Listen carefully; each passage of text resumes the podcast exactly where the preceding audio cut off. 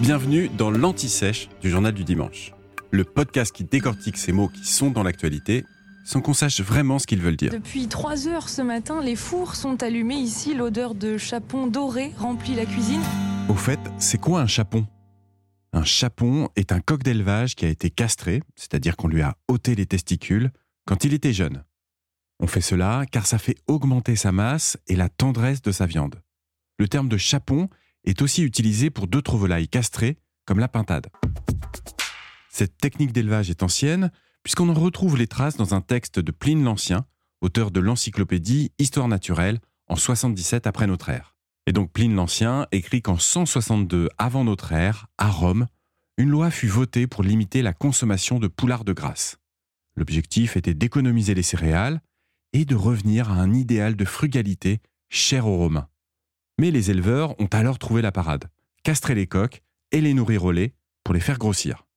Aujourd'hui, les chapons sont nourris avec au moins 75% de céréales jusqu'à un mois avant l'abattage, puis ensuite avec des produits laitiers pour leur faire produire du gras.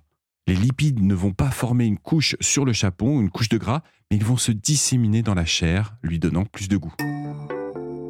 En France, le plus célèbre des chapons est celui de la Bresse, une région qui est située entre Auvergne-Rhône-Alpes et Bourgogne-Franche-Comté. Il dispose d'une appellation d'origine contrôlée, dont le cahier des charges impose que l'animal soit issu d'un élevage extensif. extensif, c'est-à-dire avec de la place, hein, il y a moins de densité d'animaux, à l'inverse de l'élevage intensif. Le chapon doit avoir vécu au moins 8 mois, dont 7 dans le pré, et peser au moins 3 kilos. La technique du castrage est spécifique. Alors attention, hein, ça peut faire un peu peur, mais voilà ce qu'on fait. On fait deux incisions à l'arrière du coq pour y enfoncer les doigts et arracher les testicules qui sont à l'intérieur du corps avec ce qu'on appelle une pince à castrer. Et cette technique, ça s'appelle le chaponnage. Et enfin, pourquoi mange-t-on de la volaille à Noël? Difficile à dire, mais on sait que l'oie a longtemps été la volaille préférée des grands repas, jusqu'à la découverte de la poule d'Inde, lors de l'arrivée des Européens en Amérique du Nord, que Christophe Colomb a un temps confondu avec l'Inde.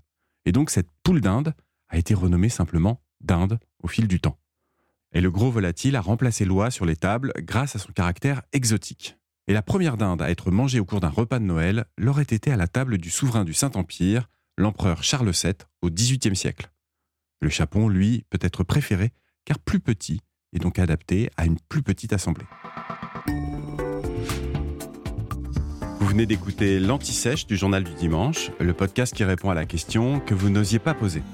Je suis Vivien Vergniaud et si vous avez aimé ce podcast, mieux si vous voulez écouter d'autres épisodes préparés par la rédaction du JDD, c'est facile. Abonnez-vous, suivez-nous, c'est gratuit. On vous donne rendez-vous trois fois par semaine en podcast et tous les jours sur le JDD.fr. À bientôt.